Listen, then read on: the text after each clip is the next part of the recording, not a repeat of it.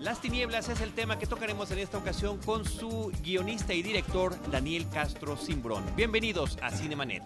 El cine se ve, pero también se escucha. Se vive, se percibe, se comparte. Cinemanet comienza. Carlos del Río y Roberto Ortiz en cabina.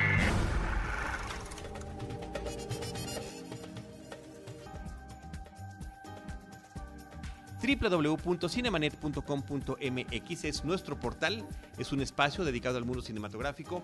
Yo soy Carlos del Río y a nombre de Paulina Villavicencio desde Anchor Sound les doy la más cordial bienvenida y saludo a Roberto Ortiz.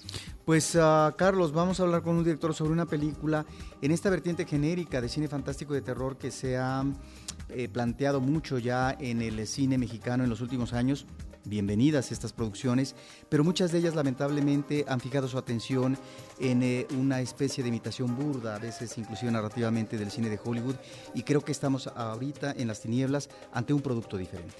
También está con nosotros Diana Gómez, arroba de Idalí. ¿Cómo estás, Diana? Muy bien. ¿Lista para platicar con Listísima. nuestro realizador invitado el día de hoy? Así es, pues bienvenido, Daniel. Muchas gracias por la invitación eh, a todos, este, Carlos, Roberto, Diana. Al contrario, gracias a ti por venir. Estamos platicando contigo a un par de días de que se estrene comercialmente tu película Las Tinieblas, tu segundo largometraje. Y eh, bueno, para, la, para esas alturas, cuando lo están escuchando, a lo mejor ya está estrenada. Pero lo que sí quisiéramos eh, comentar en primer lugar, que le dijeras a nuestros amigos cinéfilos, al público de Cinemanet, eh, desde tu punto de vista como realizador, como guionista, eh, como director, ¿cuál es la premisa que manejas en Las Tinieblas? Bueno, este, voy a intentar ser conciso porque es una película que tiene varias capas, varios niveles de lectura, pero es una película sobre una familia que vive recluida en esta casa, eh, en un bosque lleno de neblina. El padre tiene encerrados a sus hijos eh, en el sótano de la cabaña y les dice que hay una bestia salvaje en el exterior. Entonces, digamos, esta es la amenaza y los está protegiendo de esta amenaza. La, la, película comienza cuando desaparece el hermano mayor, ¿no? Y con el otro hermano vamos a ir descubriendo qué es lo que está pasando realmente en esta historia. Que ese prólogo, eh, lo que estás diciendo de la desaparición del hermano al inicio de la película y estos antecedentes que nos estás brindando, que es justo cuando se llega al título de la película Las Tinieblas, eh, sí. podría ser un cortometraje. En sí mismo tú podrías cerrar allí la historia y realmente te deja, claro, de esas historias que te dejan sí. un final abierto, un misterio, que lo mismo pasa sí. también eh, cuando uno termina de ver el largometraje. Sí, no lo había pensado así, pero creo que tienes razón, o sea, como que es un planteamiento, pues, digamos, en el que hay este, una evolución y una conclusión ahí de, de, de, de, lo que está pasando. Es como si, como, como bien dices, como si fuera un cortometraje que después se desata, pues otra película tal vez. Así es, sí, de verdad, esa es la forma en la que lo vi, Roberto. Me gusta el desarrollo de los personajes y te quisiera preguntar um, cómo escoges a tu casting, porque me parece que, no sé si me convenza del todo Brontis Jodorowsky, pero eh, me parece que el repertorio es eh, un repertorio que funciona, es decir, excepto eh, Jodorowsky, pues eh, los otros no son propiamente actores o personajes que hayamos visto, que veamos frecuentemente en pantalla. ¿Cómo escoges tu, casting? Porque eh, hay un desarrollo, eh, creo que muy coherente en estos personajes, la evolución que van teniendo y también los cambios a partir de los climas que, creas, ¿no? Los cambios psicológicos anímicos de los mismos. Yo creo que, digamos, este, poner en el cast este digamos obvia, obviamente no voy a estar de acuerdo con, con, la, cuestión de seleccionar a Brontis porque creo que, que, a mí me ayudó muchísimo el hecho de tener un actor como Brontis juntarlo con unos niños que nunca habían hecho nada yo creo que parte importante para que estos niños brillen como brillan necesitaba un actor justo con las características de Brontis, ¿no? Eh, es un actor de teatro, es un actor que ya eh, ha, hecho, este, tiene una manera, ya un método como trabajar un personaje y creo que él le ayudó muchísimo a, los niños para llegar también a donde están. Entonces uno habla de, que sí, de que hay unos niños que, que, que, brillan en la película y que tienen una mirada y que tiene pero ellos no serían nada sin, sin, sin, Brontis, ¿no? Creo que, y sí, creo que el, que, el personaje principal, el actor principal, Alyosha Sotnikov, creo que brilla en la película, este, y fue difícil encontrarlos a los dos, justo porque eran niños que nunca habían hecho nada antes. Eh, Por ahí escuché una entrevista de Brontis eh, que le hicieron en París y platicaba sobre esta interacción que tuvo con los niños, ¿no? Eh, Él, sobre todo, habiendo tenido también la experiencia de haber empezado a actuar desde chiquito eh, con su papá. Sí. eh, y, eh, y que le tocaba hacer, eso me, dio, me hizo mucha gracia, ser el policía bueno y el policía malo. De repente Sí. era el que los consentía y de repente también era el que le jalaba las orejas. Sí, sí, yo creo que yo soy un director que, que le gusta mucho disfrutar el trabajo y que los demás lo disfruten. Entonces, como dice- decía Brontis, pues sí, yo hacía del, del policía bueno porque porque me gusta el trato humano, porque a mí no me gusta tratar mal a nadie. Sin embargo, en la relación familiar era importante que hubiera eh, este otro personaje que, que también le diera otro trato a los niños y que, y que eh, este, como que emanara este, esta cuestión de respeto, ¿verdad? Ellos lo respetaban e incluso por momentos lo temían en, en- dentro de, de- de la misma película, ¿verdad? Cuando Brontis decía, vénganse, para... ya los niños era así como, no, bueno, ya no, ya no podemos seguir jugando. Daniel, Daniel es nuestro amigo, él no nos va a regañar nunca, pero Brontis, cuidado, un, poquito cuidado con él, ¿verdad? Ya se enojó. Entonces creo que en ese sentido me ayudó mucho en, en- en esta construcción de, de estos personajes.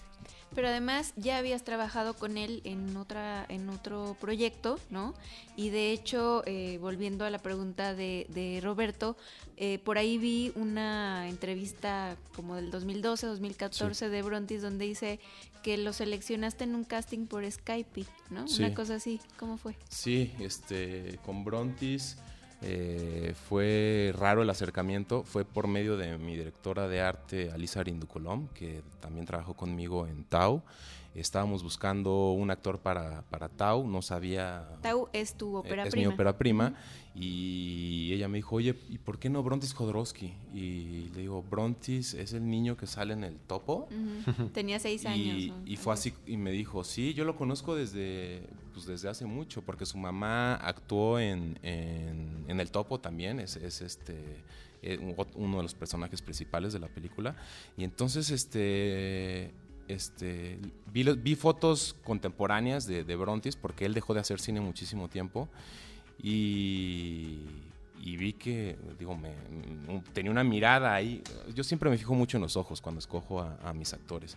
Y, y vi una mirada, una mirada triste, una mirada ahí, algo, algo me comunicó. Y, en- y entonces quise contactarlo y le escribí un mail y luego, luego ya ah, él se entusiasmó un montón porque le conté que era una historia del desierto.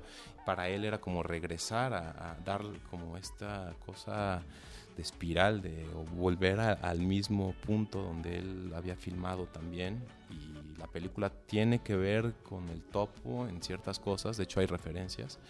Y este... ¿Cómo cuáles? De- Este- Dentro de las tinieblas.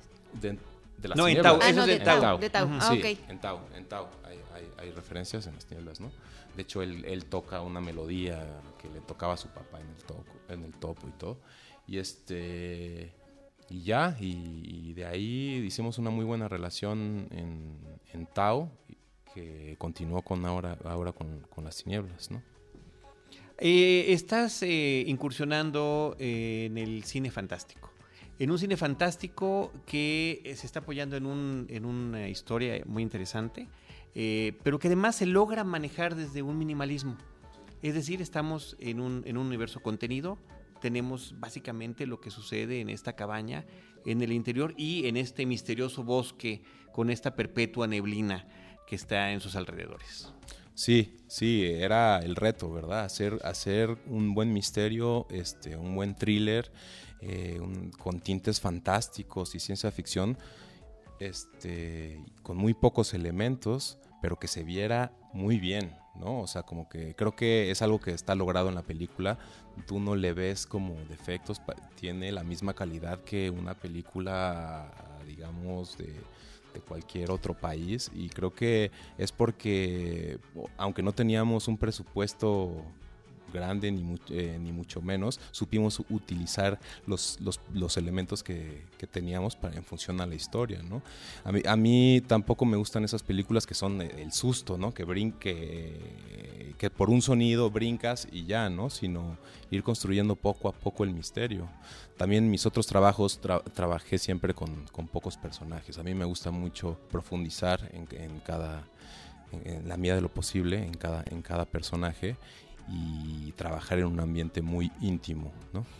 Es una de las cosas provechosas eh, de la película, lo que acabas de decir, no apuestas a la truculencia barata, eh, no apuestas a la escena eh, que va a levantar de sus asientos al público, se vale, si es cierto, en el cine comercial de terror y fantástico, pero finalmente esta película apuesta a otra cosa. ¿Y a qué quiero ir? A la cuestión temática.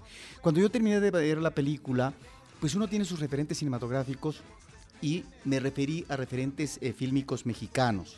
Y por supuesto que me acordé de la película de Arturo Ripstein, eh, El Castillo de la Pureza, eh, que tiene una línea temática similar a propósito de un padre basada, inspirada en un caso real, con un tratamiento, digamos, muy del director, que encierra a su familia, porque afuera está la contaminación.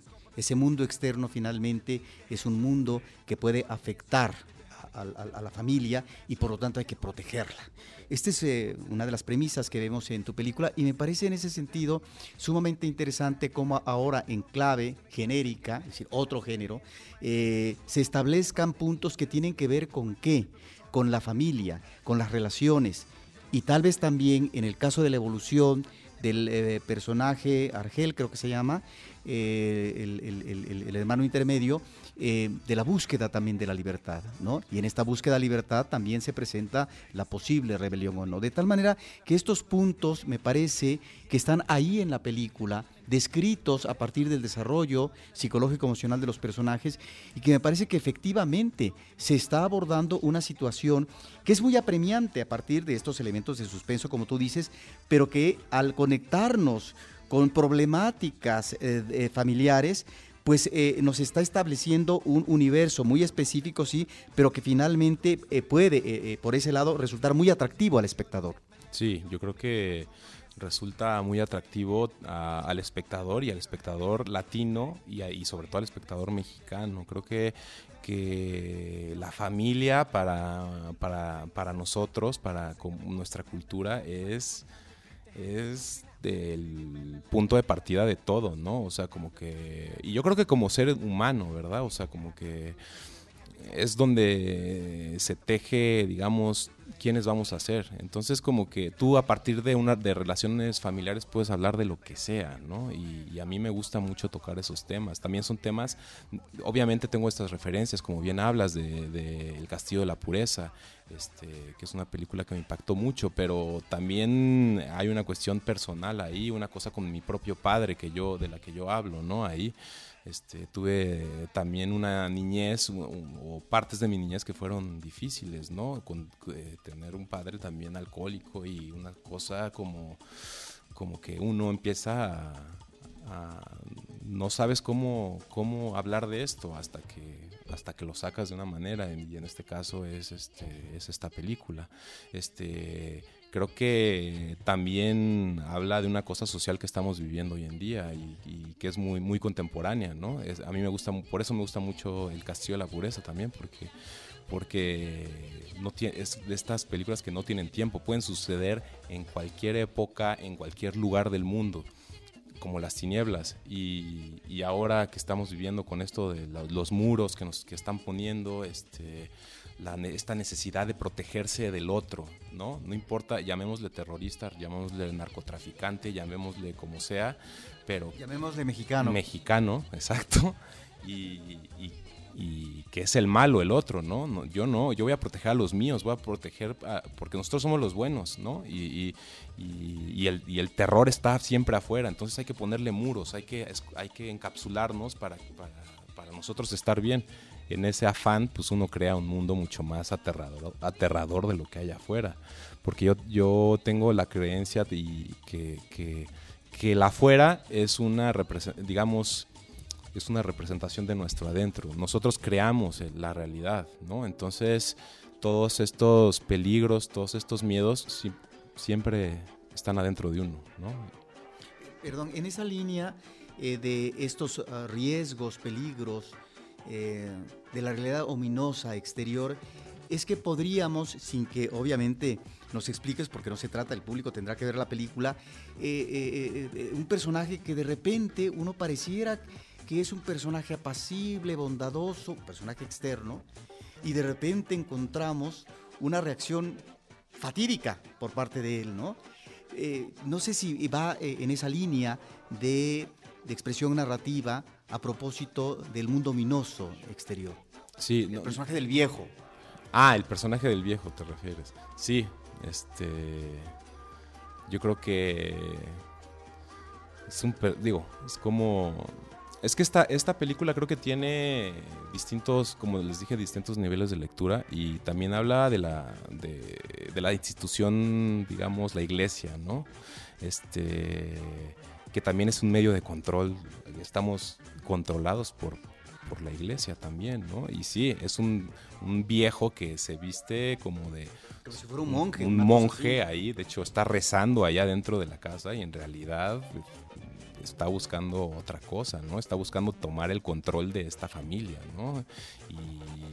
Y, tumbar a este padre y ser el nuevo padre de esta de, este núcleo familiar, ¿no? Lo que mucho, lo, que también pasa con pues con, con esta institución, ¿no? Yo quisiera saber que, cómo se fue gestando tu guion. O sea, ya nos contaste un poquito que también tienes ahí algunas referencias de, tu vida personal, pero también eh, pues eh, hay un tema ahí de cómo los niños llegan a este punto en el que van descubriendo los secretos de, los adultos, ¿no? De la gente en la, que confiaron ciegamente y después empiezas a desconfiar de, si lo que te cuentan es verdad. Me gustaría saber un poco más del proceso de, la creación de esta historia, porque también tengo entendido de que fue eh, parte del programa del atelier, ¿sí fue sí, Sí, fue, eh, digamos, pero en el atelier ya es eh, de proyectos que ya están en desarrollo, no es propiamente de guion.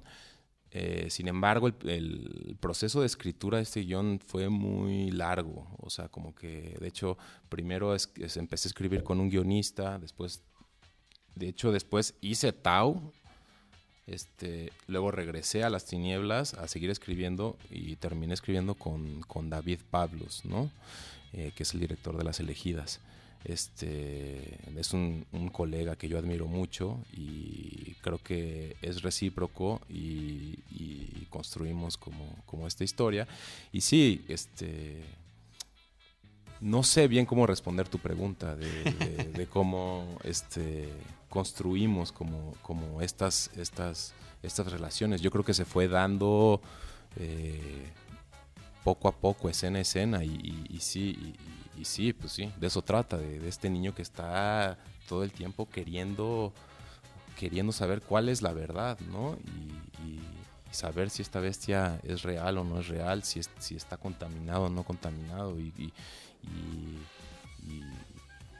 y descubrir el mundo. De hecho, Alyosha ayer este, hicimos una entrevista y dijo algo muy que me gustó mucho. Él no habla mucho, pero dijo algo que me gustó mucho. Dijo, este, es que mi personaje no le tiene miedo a su papá, le, tiene miedo a le tiene miedo a no saber la verdad, ¿verdad? O sea, le tiene miedo a, a eso, a que, a que, a que le escondan la verdad. O sea, como que y entonces, ah, no, sí, y lo que, lo que él quiere es eso.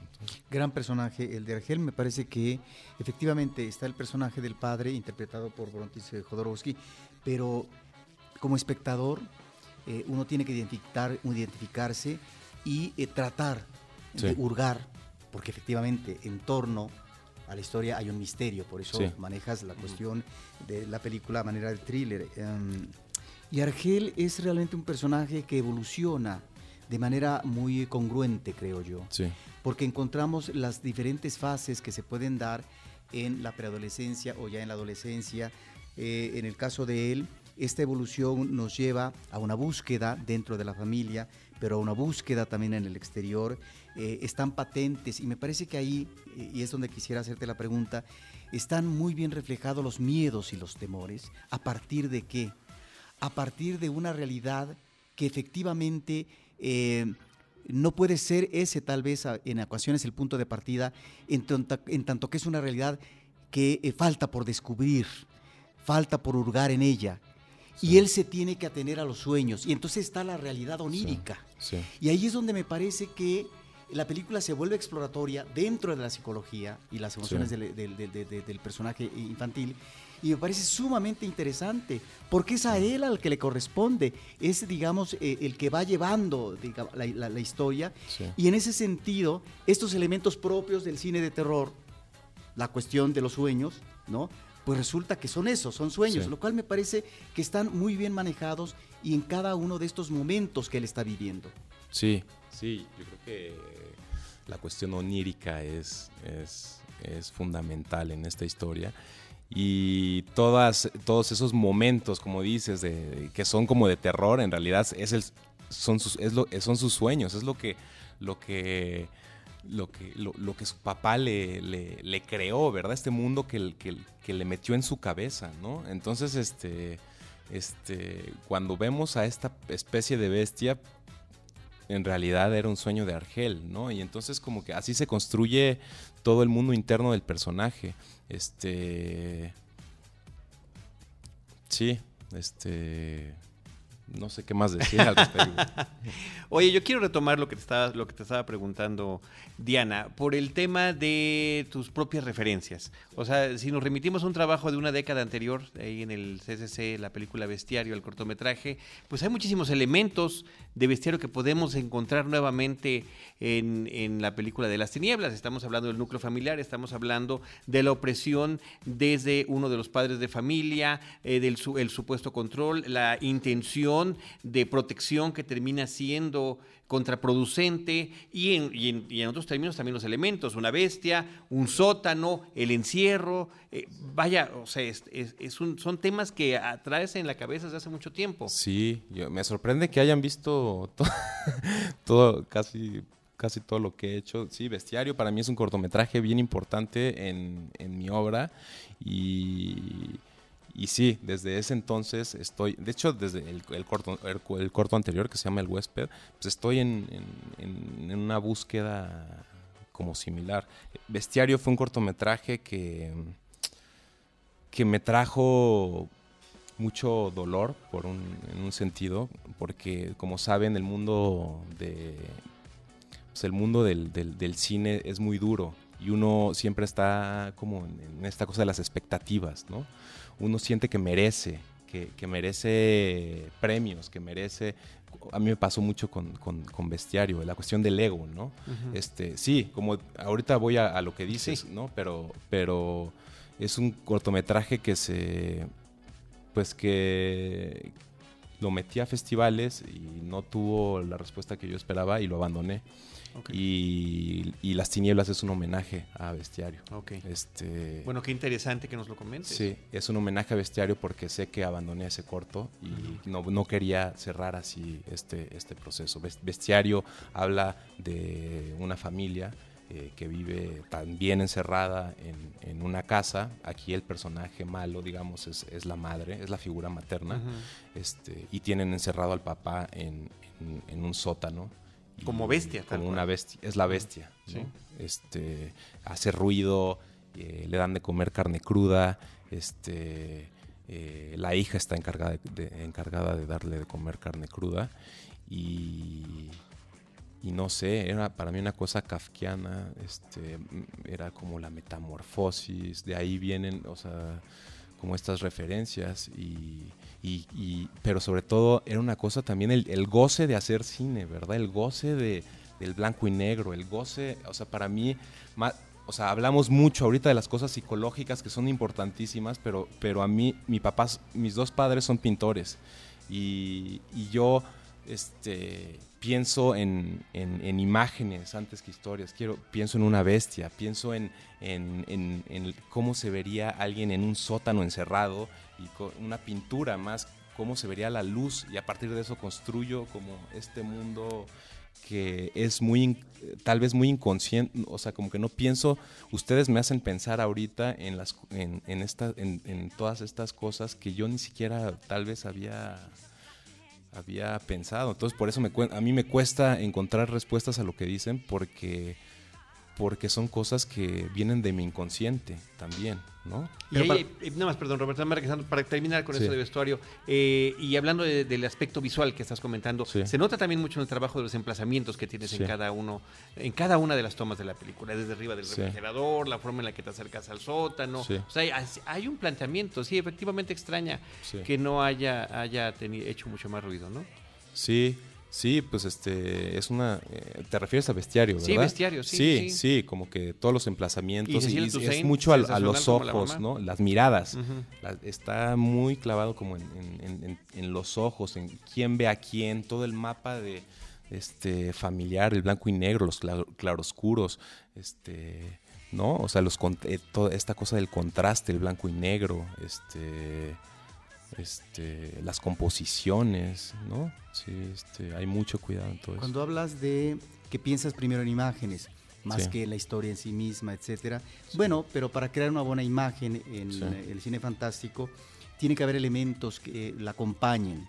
Y te quisiera preguntar sobre, en este caso, el trabajo de fotografía, que es muy destacable, y la banda sonora porque uno se entera al final, eh, cuando lee los créditos, que utiliza una orquesta de cuerdas, en donde encontramos eh, también ah, algunas ah, composiciones originales que tienen que ver con el clarinete, con el contrabajo, con el violín, etc. Y también hay una melodía popular que me llamó mucho la atención y que quisiera preguntarte sobre ella, que es Cachito de Sol con Agustín Lara. Entonces, de estos elementos que finalmente acompañan a la imagen y que permiten al espectador que esa imagen sea sugerente y que se introduzca en ese misterio, que se invada el espectador de misterio, pues es que estos elementos están ahí presentes. Creo que está permeada de estos elementos en los que uno no sabe dónde está situada esta historia, ¿no? O sea, de pronto hay unas máscaras antigas que te remiten ahí como a la Primera Guerra Mundial, Segunda Guerra Mundial también. Las marionetas. estas, este mundo de las marionetas, ¿no? Que están sensacionales, por ah, cierto. ¿Qué, trabajo tan, claro espectacular. De, es un artista la persona que las que Sí, es un amigo mío con el que trabajé, se llama, con el que estudié desde los 18 años, se llama Gerardo Ballester. Este, y y es todos estos elementos, ¿verdad? Que no te remiten a ningún lugar, pero por ahí está ese disco de, Agustín Lara. Entonces, ah, pues sí estábamos en México al final. O sea, como que a mí, o sea, a mí me, gustaba que esta historia no tuviera ningún, digamos, temporalmente ni ningún lugar, que podía ser como en cualquier lugar. Pero la cuestión del idioma, pues ya te dice una cosa, ¿no? Y aunque ellos parezcan como rusos, pero, pero obviamente pues quieres permear tu historia, está en las relaciones familiares, está que es como una cuestión de México, pero este había algo más, ¿verdad? O sea, vamos a meter, vamos a, o sea, esta película es mexicana, ¿no? La canción te todo es México. Sí, a, a, México y a una época, ¿no? O sea, también la época es importante porque es entonces cuál es el presente, cuál es el pasado, y aquí nos referimos al tiempo. En esta historia no hay tiempo, el, tiempo está detenido. O sea, si se dan cuenta, afuera, digamos, son pistas. La película está llena de pistas porque yo no, no nunca doy respuestas de qué pasó en este mundo ni nada, pero afuera eh, no se hace de noche, no se hace de día, no, como si estuviéramos incluso en otro planeta, ¿no? O sea, como que hay una cuestión crepuscular en la que esta familia cada vez que va a dormir cierra las, las, las, ventanas, no hay... Las tapa. Las tapa, no hay como que... Y, hay un diálogo que hace referencia a eso, ¿no? Este, que le dice... Este, ¿Cómo sabes que ha pasado tan mucho tiempo, no? Ajá, dice, ya nos vamos, ya es tarde. ¿Cómo sabes que ya, es tarde? ¿Cómo, cómo, ¿Y cómo sabes? Es, solo es un diálogo y no, y no voy a hacer referencia a eso en ningún momento de la película, pero te dice algo como ¿qué, qué está pasando aquí, ¿no? En una película de Hollywood esto sería, este, es el año no sé qué, eh, cayó un meteorito y de la Tierra, o sea, una explicación al principio de la película que, que no tiene ningún sentido porque esta historia es sobre un padre y sus hijos y es un drama familiar eh, de un papá que está intentando proteger a sus hijos y les crea este mundo. Sí, pero, pero en esa creación también eh, llena de, inquietudes, de dudas que se quedan con el espectador. Sí, sentimos que estamos en un mundo postapocalíptico, ¿no? En, un, en una realidad de ese tipo. Efectivamente parece que el tiempo se detiene, ¿no? Uno, no, uno consigue lo que hay. Eh, es la impresión que puede quedar. Y en ese sentido de las, de las referencias, en algún lugar escuché que mencionaste a Cormac McCarthy como, una, como un referente con esa estupenda novela que ganó el premio Pulitzer y, una película que me parece muy interesante, la protagonizada por eh, Viggo Mortensen. Y este, porque también está ahí la relación, ¿no? En, este mundo al borde del, de la locura, ¿no? Al límite eh, y la relación familiar. Sí, yo creo que sin embargo, es una metáfora, obviamente, del mundo en el que estamos en este mismo instante, ¿no? Este. Sí, este, creo que esta película nos habla del México de hoy en día, no nos habla de, otra cosa, ¿no? Eh, a mí a mí La carretera es un libro que me, encantó de Cormac McCarthy porque es una relación muy entrañable entre dos, dos, entre un papá y un hijo en este mundo postapocalíptico. Eh, yo no concuerdo con que, con que la película... ¿No te gusta? bueno, la referencia literaria. No, el libro es, es, maravilloso, como que yo cuando, lo estaba leyendo no podía... Eh, llegó un momento que no podía dejar de llorar, era una cosa así como... ¿Qué me está pasando? ¿no? O sea, ¿qué, qué, qué me está dando esto? Y creo que que es mi es como sí es como una de mis referencias. O sea a partir de ahí dije quiero hacer algo con esta pero el cine fantástico, la ciencia ficción siempre han sido eh, grandes vehículos para hablar de otros temas y disfrazarlos, que creo que eso es lo, eso ese es el gusto que puede sí, claro, ¿no? Es hablar de lo, yo hablo de lo mismo. Finalmente hablo de lo mismo que estamos hablando todos y que hablan los demás cineastas. Eh, esta realidad en la que estamos viendo simplemente es abordarla desde otro punto, desde otro lado, ¿no? O sea, es, es, es el cine que a mí me gusta ver y por qué en México no se está haciendo este tipo de cine. Es así. Y con estos niveles eh, y calidad de producción, que creo que es un, lo mencionabas hace ratito, pero bueno, tan solo aquí en nuestra industria cinematográfica, la película tuvo varias nominaciones al Ariel en términos de diseño de producción, eh, en la música de Carlo Ayón, eh, que además había trabajado también con David Pablos en Las Elegidas, por las dos películas recibió su nominación, un hombre muy joven, habrá muchas cosas que todavía tenga que producir y ojalá que las, las pueda canalizar hacia el cine. Eh, y también eh, el, actor de Argel, me cuesta mucho trabajo decir su nombre, sí. este, pues también nominado como revelación masculina. Sí, yo creo que es un trabajo que, que mm, no sé, o sea, como que todos estos reconocimientos, pues son, los merecen, porque finalmente son un montón de personas con un montón de talento, ¿no? A mí me sorprendió que que Diego no fuera nominado al Ariel, por ejemplo. La fotografía es magistral, eh, la dirección de arte, Alisa Riendo Colón también. Este, y sí, es un trabajo muy sencillo, este, como muy minimalista por parte de la música también, pero muy preciso. ¿Y el, diseño sonoro? El diseño sonoro. José Miguel Enríquez creo que hace un trabajo también de otro nivel, ¿no? Cuando alguien me decía, este es que el premio es que no te hayan, es que no los hayan nominado porque desaparecen. O sea, tú no, no es que, digamos, el diseño de sonido desaparece. Este, no te, no te das cuenta, cuando, cuando una película está funcionando, es porque, este, cuando un diseño de sonido es bueno, es porque desapareció, porque, porque porque no estás pensando en eso, estás, estás clavado, que estás clavado en la, en, no brilla por sí solo, es, es parte del todo, ¿no? Parte del todo que te termina envolviendo. Sí.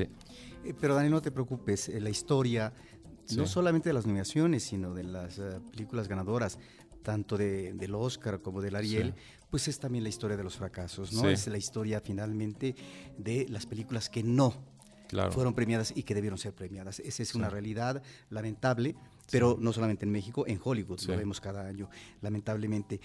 Eh, cuando abordas el tema de la familia, me parece que también, y eh, hace rato que estabas eh, comentando sobre un personaje externo, un viejo, ¿no? que deviene del bosque, me parece que también estaría ahí de alguna manera, y no solamente en el padre, sino también en este otro personaje, cuando hablas de control, la situación del poder. Es decir, porque estamos ante un personaje masculino que es el padre, la madre está ausente. Es el poder, y me parece que en ese sentido, cuando hablas también de elementos de reflexión en una realidad contemporánea, me parece que hay un tema ahí, ¿no? Que eh, está planteado, es decir, que no eh, requiere mayor explicación en términos de, em, de, ir más allá con respecto a tipificar personajes y demás, y, pero me parece que está ahí, flotando, está en esa atmósfera que se vuelve una atmósfera ofresiva, en, en esta presencia que finalmente pareciera que está determinando, delineando el qué hacer de, de, de, de los hijos. Sí, yo creo que que es una historia sobre las relaciones de poder, ¿no? Este, la relación de poder entre un padre y un hijo, este, eh, no sé, y cómo, cómo romperla, ¿no? Cómo, cómo, cómo rompemos eso. Incluso eh, se me hace muy chistoso, digo, voy a hablar aquí de, una cosa que, que, está pasando en esta mesa, porque, porque creo que la película me tiene a qué, o sea, ustedes me están cuestionando, ¿no? Todas estas cosas. Y de pronto yo me siento atrapado aquí, ¿verdad? Me siento como, como, como si me estuvieran así en... Eh, sí, como si me estuvieran interrogando. En la de mesa por, de disección. De ¿Por qué hiciste esto, no? O sea, ¿qué, qué, y, ¿qué significa esto? ¿Qué significa lo otro? Y uno se siente ahí atrapado, ¿no? Y de pronto se construyen unas cosas imperceptibles ahí, una relación, o sea, entre, entre ustedes y, y yo hay una relación ahí como como que quién tiene el poder y de pronto yo me siento así como que estoy, estoy, me estoy achicando, achicando, achicando y estoy ya atrapado en una esquina y no sabe, y en realidad no está pasando nada a la vez, ¿no? Y, y creo que es, es, es, eso es bien interesante del, cuando, cuando sabes hablar de esto, sin, decir esto sin decirlo, ¿no? Nada más. Sí, claro, no claro, una, claro. Un, digamos, esta, esta escena me parece que puede ser una película, ¿verdad? Sí. O sea, estamos así. Y... Pero es que es todo lo contrario, sí. justamente eh, por el, el, el, disfrute que tuvimos de sí. la película, la apreciación que tuvimos es que tenemos estas inquietudes y justamente este espacio de es para justamente no, para poder, sé. es para que te sientas cómodo, no incómodo. Yo sé, yo sé, yo sé, pero hay como en la vida siempre hay un montón sí. de, de capas y de niveles de lectura de las cosas, ¿no? Uno está sintiendo de pronto una cosa y, y, y, también es, en mi película es eso, ¿verdad? De pronto hay gente que me dice, oye, al final regresaron estos niños con el papá pobres, así como, y yo, y yo es así, yo no estaba intentando eso, qué raro que lo sintió de esa manera, tú lo viviste de esa manera y qué bueno, y, y no por eso tu, tu interpretación es, es más valiosa que la mía como director. Y entonces como que cada quien tiene su mundo y cada quien este, interpreta la realidad de un mundo. Por eso digo que, que, que el, el, exterior siempre es una, una, interpretación de uno, ¿no? Si uno, es una creación de uno. Porque yo aquí estoy imaginando que tal vez está pasando algo en esta mesa y ustedes están, no, o sea, como, y, y, pero después es depende cómo lo viva cada quien, ¿no? Y es y eso. Oye, pues ya sé que no quieres como que ubiquemos mucho tu película en un espacio determinado, pero parte de, de mis lecturas, o sea, yo sí tenía la duda, ¿y dónde habrá sido la locación? Este cuánto le habrá tomado, o sea, me gusta como tener esos datos sí. de, de, rodaje, cuánto te tomó hacerlo, ¿no? O sea, ¿qué, qué detalles eh, de este tipo nos puedes platicar? Y también eh, sí. quería preguntarte, digo aparte, eh, estos públicos, eh, ¿qué te han dicho, no? Yo sé que estamos a, sí. a punto de que se estrene ya eh, de una manera más grande, pero ¿qué te han dicho los públicos que han tenido oportunidad de verla ya? Bueno, este, la película nos tomó desde que empezamos hasta que terminamos, eh, de alrededor de seis años. Este, empecé en el 2010 a escribir el guion. Este, ahorita es 2017, entonces para mí en realidad la termino hasta que se la entrego ya al público. Y, y apenas ayer en la noche fue la premier, la estoy soltando. Este, fueron seis semanas de, de rodaje en el Chico Hidalgo y fueron este, un año de edición y la respuesta del público pues ha sido distinta en cada función, ¿no? No solo en cada, no es solo en cada país, en cada función. Porque uno, este, porque las películas están vivas y cuando uno va al cine, este, siento que, que ahí está pasando algo vivo Y, y- y uno la vive distinto con un público que con otro. Este, si, si yo voy mañana a Cinépolis a verla, va- se va a generar una energía en, en- en la sala que va a ser muy distinta a que si voy al día siguiente, ¿no? Entonces, me- eso es bien bonito del cine, que el cine, uno cree que ya la película ahí está y no, el cine está pasando en el momento en que lo estás viendo, ¿no? Está, o sea, la, la película se está creando con el público. Este, y creo que en- he, ten- he tenido distintas, este, pues distintas recepciones del público, ¿no? De pronto públicos que se quedan totalmente callados y no dicen absolutamente nada.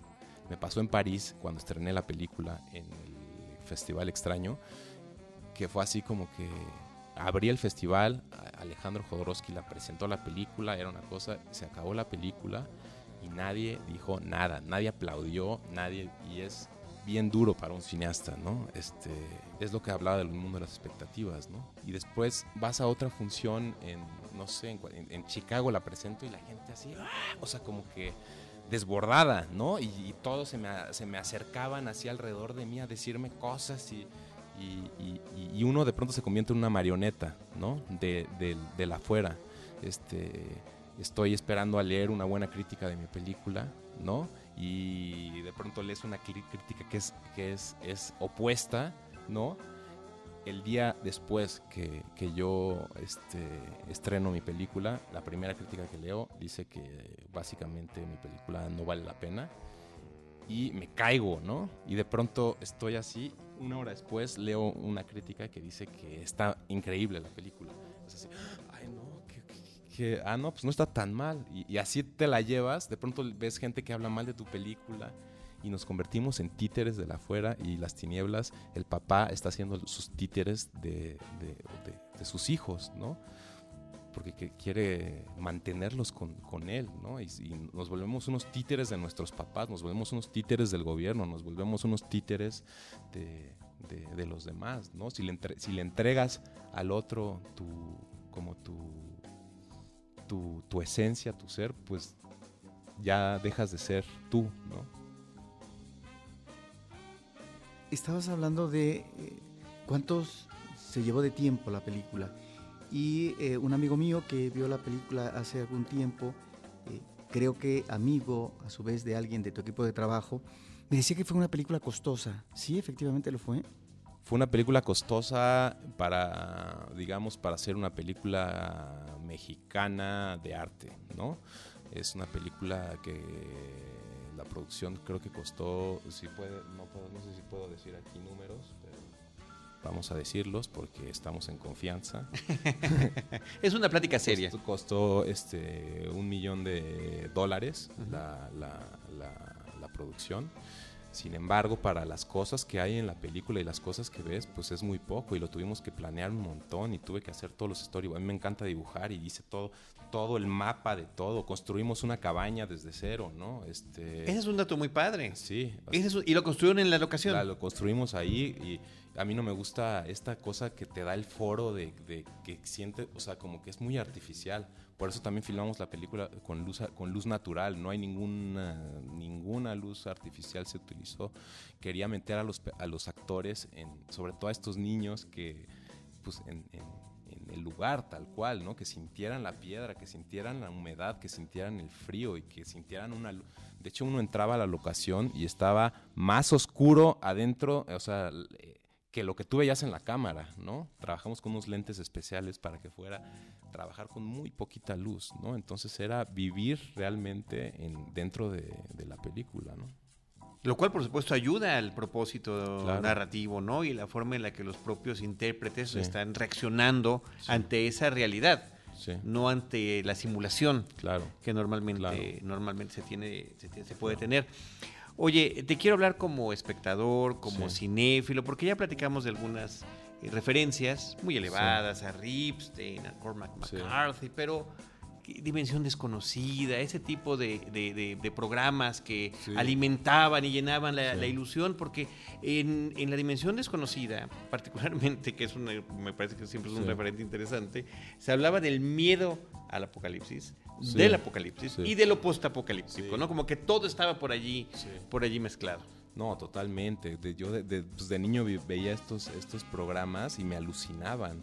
Yo creo que de ahí viene mucho de lo que hago, ¿verdad? Como sí, eran unos y eran bien cortos, o sea, eran unos episodios cortos en los que pasaron unas cosas ahí alucinantes y, y- y- y- y- y se, se me quedaron en alguna parte de mí y, estoy dándole vueltas a eso. No sé por qué esta cuestión como de, de lo descone- desconocido, pero como una cuestión también de catástrofe, de que va a haber oscuridad. Hay algo que a mí siempre me, lla- me llama, ¿no? Ahí, Ujú. ahí- ahí- yo creo que porque mi mamá me contaba estas historias, ¿no? Mi mamá me decía que de pronto que iba a haber no sé cuántos días de oscuridad y me imaginaba ahí es- estar viviendo ahí y me, me emocionaba. No, yo no, no me daba miedo, al contrario, como que sentía que me gustaría estar en, en un mundo así. Por eso creo, eh, yo creo, por eso hago estas películas, ¿no? Con estas, porque me conectan cuando, cuando yo era niño, ¿no? Sí, no, no, y creo que son, son referencias interesantes y que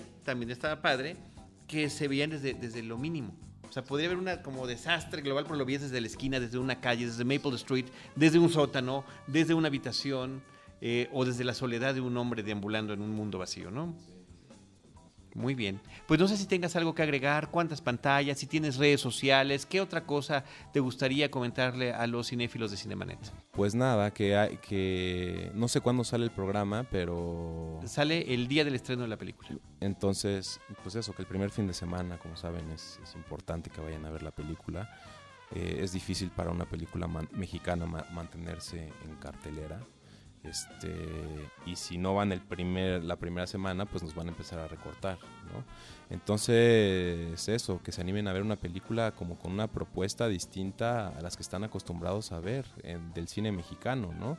El cine mexicano no incursiona en, en estos géneros, sí en est- yo creo que sí en estos temas, pero pero es, un- es una película que está mm, hecha con un cuidado muy especial. Cada elemento está pensado, cada pequeño detalle, cada, cada cosita que ustedes van a ver en la película tiene un porqué, ¿no? Y creo que eso se nota. Y hay, y hay un trabajo de muchos años y de mucha gente bien talentosa ahí este, que yo pude convocar para hacer las tinieblas. Muy bien. ¿Redes sociales de la película? Eh, Las Tinieblas, Facebook es Las Tinieblas y este también eh. Somos Piano es ah, en, en- en Facebook eh, y en Instagram y mi Instagram es arroba y me pueden encontrar también en Facebook como Daniel Castro Simbrón. Muy bien. Y ya otro día hablaremos de los animales, de los lobos, de los Ah, insectos, de las bestias. sí. ¿O ¿Quieres decir algo sobre eso? No, pues es que, es que como, como tiene tantos elementos la, la película, Ajá. se puede hablar de muchas cosas. Y sí, pues el mundo de los animales, esta cosa de los insectos que se están muriendo, ¿no? Y, y- y como el mundo, y el personaje de Luciana, que pudimos todavía darle Sí, sí, muchas sí, más claro. vueltas, pero la bueno, niña chiquita. yo creo que... Los tiene que descubrir nuestro público sí, en la sala Y a cinematográfica. propósito de ese personaje infantil femenino, fíjate que a mí me recordó cuando comencé a ver esta colección de insectos, pero sobre todo de mariposas, sí, mariposas, eh, digamos como si estuvieran disecadas, sí. eh, a una película eh, de Wyler que eh, se llamó El coleccionista con Terence Stamp, Mm, que es un asesino serial ajá. y que eh, colecciona, diríamos. Eh, bueno, él es cazador de mariposas. No sé si viste esa película. No la vi, no. a una película extraordinaria. Pero cómo eh, el cine se comunica con el cine, Sí. a partir de uno lo que está viendo, ¿por qué? Porque se vuelven referentes cinematográficos. Estén ahí eh, eh, o no plasmados en términos de homenaje o de referencia. Sí, sí. Lamentablemente ya en los últimos años muchas cosas que se hablan de homenaje pues son, pues son referentes, Claro. no necesariamente homenajes y me parece que es a veces Sí. inútil, gratuito eh, y un tanto estúpido estar hablando de homenajes, ¿no? Cuando Sí. son meras recurrencias, ¿no? Pero, pero aquí me, me recordó esto porque tiene que ver con esta cuestión de la colección y cómo finalmente ella eh, en ese juego no de fantasía, sino con un elemento real, pero que está muerto, pues está ahí en una especie de cápsula, ¿no? Sí. Atrapada en el tiempo, sí. en donde finalmente su destino no está decidido por ella. Es decir, cómo el cine, en este caso el Claro. coleccionista, te, te- te remite a ciertas reflexiones a propósito de un personaje que efectivamente no porque aparezca poco en términos de su presencia actoral, ¿sí? pero que finalmente es necesario para poder embonar en la historia mayor y en las conexiones de las relaciones familiares. Me parece que, que lamentable que ya no platicamos de ella, pero es un personaje sumamente interesante. Sí. Pues muchísimas gracias. Daniel Castro Simbrón, director de Las Tinieblas, que se estrena en cartelera comercial finalmente. A nombre de... Muchas gracias. ¿eh? gracias. Daniel. Eh, nosotros, eh, a nombre de eh, arroba de Idalí, de Roberto Ortiz, mío, les recuerdo las redes sociales, arroba Cinemanet, facebook.com diagonal Cinemanet, Cinemanet 1 en Instagram y Cinemanet 1 en YouTube. Desde cualquiera de esos espacios, nosotros les estaremos esperando con cine, cine y más cine. Cinemanet termina por hoy. Más cine en Cinemanet.